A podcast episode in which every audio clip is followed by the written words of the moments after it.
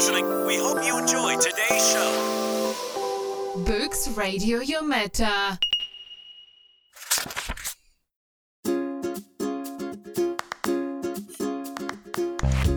ブックスレディを読めたお相手はブックアテンダントのかなです E テレの番組デザインあタイトルの斬新さはもとよりデザインから発想された映像やコンテンツにはあっと驚かされます皆さんご覧になったことありますか？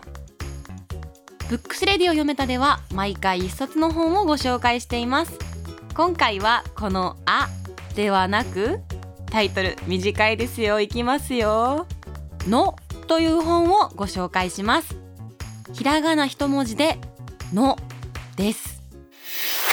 Books Radio Yometa.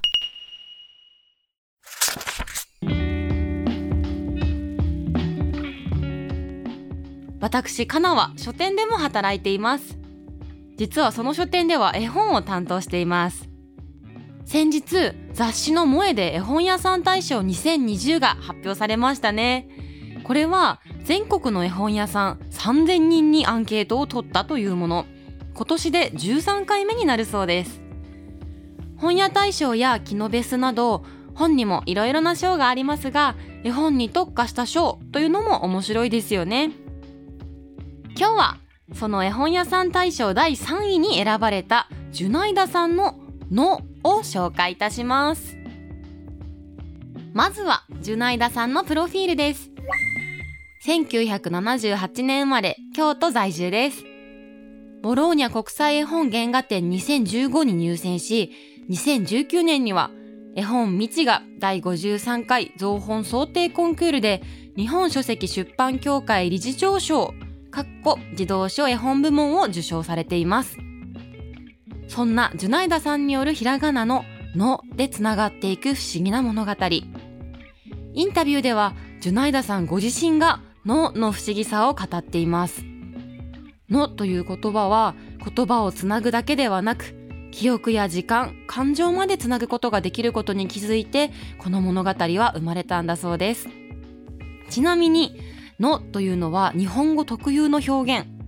外国において「の」というものに相当するものはないそうなんです。のでつながっていく物語の不思議な感覚とジュナイダさんの緻密で吸い込まれそうな美しい絵。絵本の中に迷い込んだような気持ちになります。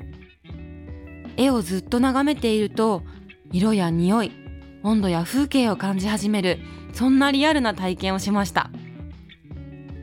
ジュナイダさんの絵本を読むことはあの頃の記憶にノックすることに似ていてずっと眠っていた自分の中の想像力が目を覚まし始めます。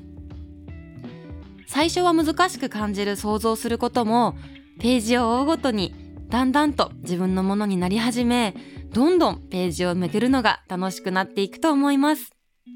1ページだけをずっと眺めてもいいし「の」の文字を追ってパラパラとページを進めても楽しめる絵本です。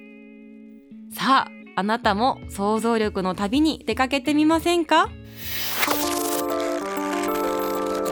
Books Radio Yometa. Thank you for listening. We hope you enjoyed today's show. Books Radio Yometa.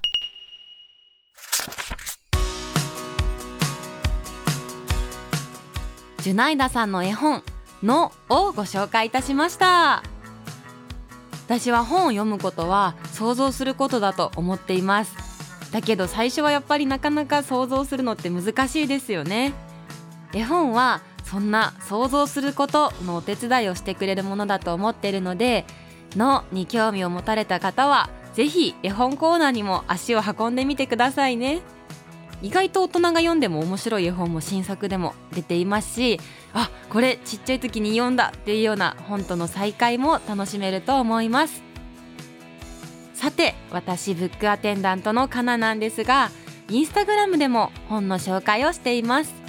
よめた yome.ta で探してみてください。フォローやいいねもしていただけると嬉しいです。番組の感想やメッセージもぜひ送ってくださいね。そして小さな曲がり書店もしています。福岡県福岡市谷一丁目にありますフスクコーヒーさんの一角をお借りして本を並べています。コーヒーの香りの中お気に入りの一冊に出会ってもらえたら幸いです。それではブックスレディを読めた次回もお楽しみに。ご紹介する一冊があなたの暮らしの1ページになりますように